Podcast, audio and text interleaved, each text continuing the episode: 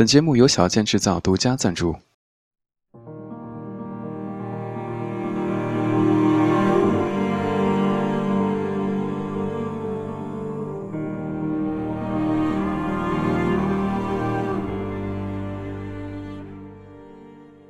有一种孤独，是想笑却不能笑，想哭却不能哭。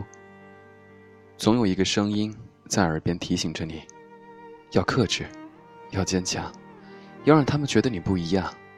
你做到了，旁人投来羡艳和赞许的目光，你微微笑，微微发颤，微微的有一种只有自己知道的孤独感。三十二岁过了几个月，照例开每周一集团领导会参加的例会，每周例会都会审一档公司的节目。那天刚好轮到审《中国娱乐报道》。《中国娱乐报道》是中国寿命最长的娱乐资讯节目，很多同事，包括我，都是看着它长大的。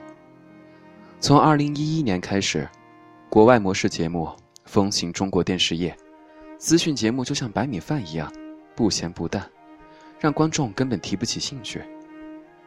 看着同类型的兄弟节目一个又一个被叫停，我们还能在这样的市场上扛多久？不得而知，但有一点我们是清楚的：无论寿命还有多长，我们一定不能让他死得难看。对照了很多国家的娱乐资讯节目之后，我们决定对节目进行一点改变。所有外采的记者必须要提问；如果是发布会，我们的记者必须要第一个提问，而且所有的提问不是问完就结束了，而是要根据被访者的回答多来几个回合。真相都是越问越明，随意一句就能搪塞的不叫采访，只能称为提了一个问。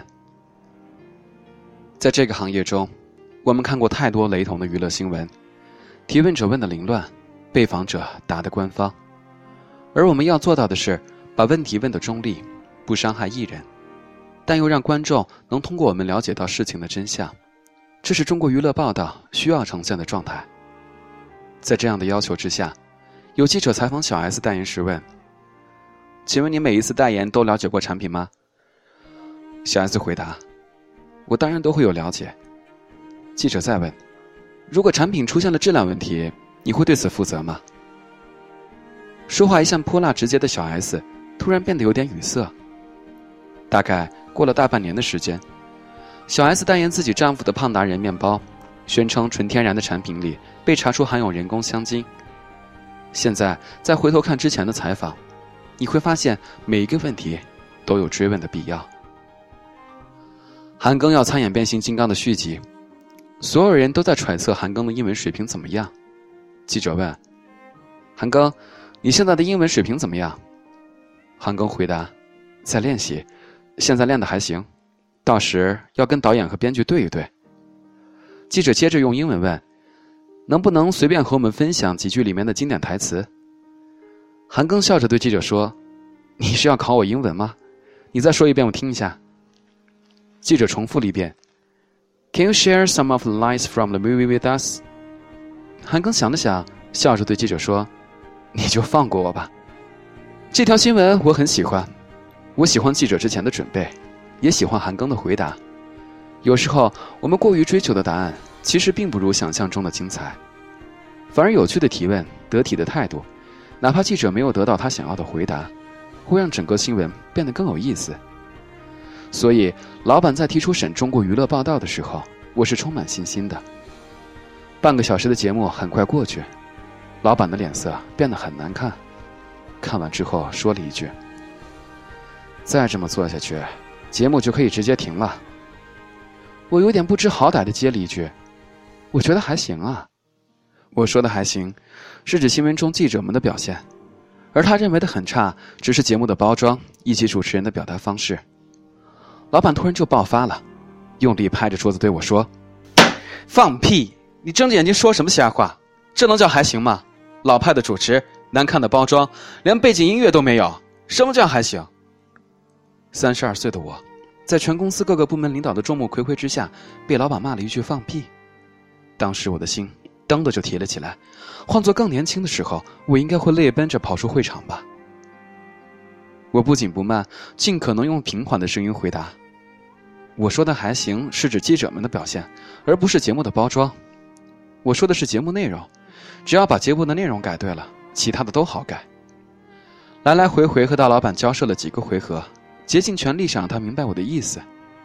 这时二老板说：“我能理解记者们的努力，在所有资讯节目雷同的时期，人的不同才是最大的不同，把人培养起来。”就不愁节目改变不了，唯一需要注意的是，后期包装一定要紧跟节目内容，不然观众同样会认为节目一塌糊涂。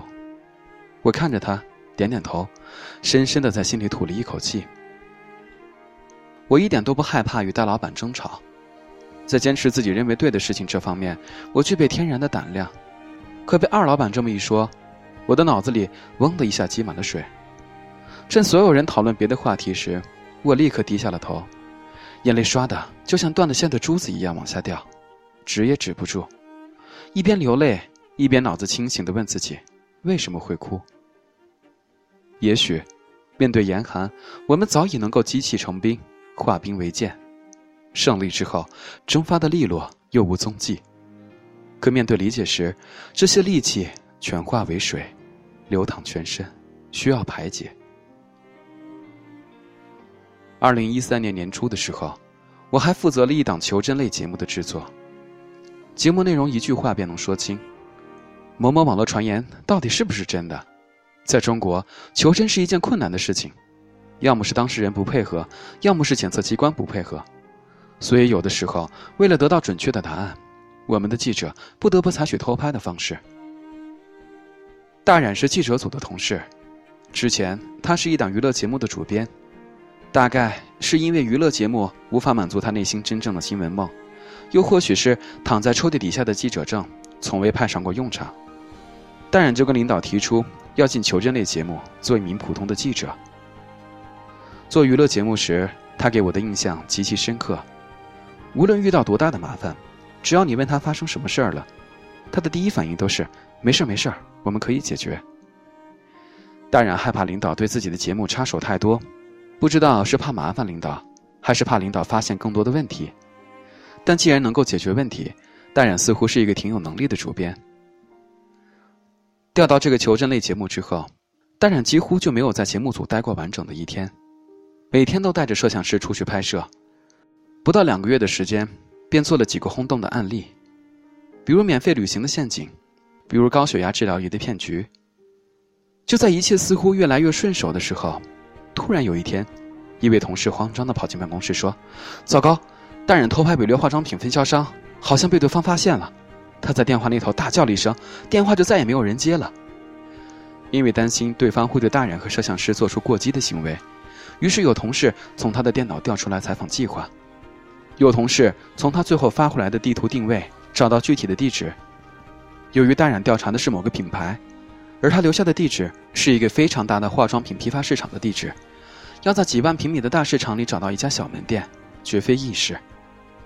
所有同事，包括公司领导，动用了各种关系进行营救。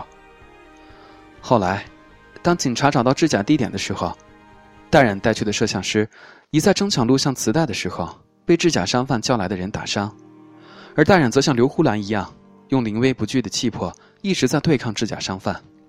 对方问。你们是哪里的？大冉怕给组里添麻烦，死都不说，反问道：“如果你们没有做亏心事，何必在乎我们是哪儿来的？”从下午三点一直折腾到大半夜，被抢的手机也拿回来了。后来我才知道，大冉一直特坚强，对方叫了很多人，抢机器、抢手机，不停的威胁大冉，他始终保持淡定。后来做笔录，指认打人者时也很淡定。直到当地公安局长赶来，对他说：“是节目组让我来接你们的。”他转身便流出了眼泪。他说：“那时才真正感觉到，什么叫胸口插进了一把温柔的匕首。”这些年，见惯了彼此伤害，也曾经被亲近的人抓住七寸反击，总以为受的伤够多了，就不会再跌倒了。现实却是。为了每一次的投入，而付出了更隐秘的自己。于是，又换来一批更新的伤口。一个人的坚强，不是看他外壳有多硬，而是看他的伤疤有多深。最终，我们把自己磨砺成不害怕任何伤害，却开始害怕一种创可贴式的关怀。有时，柔软，或许比强大更具力量吧。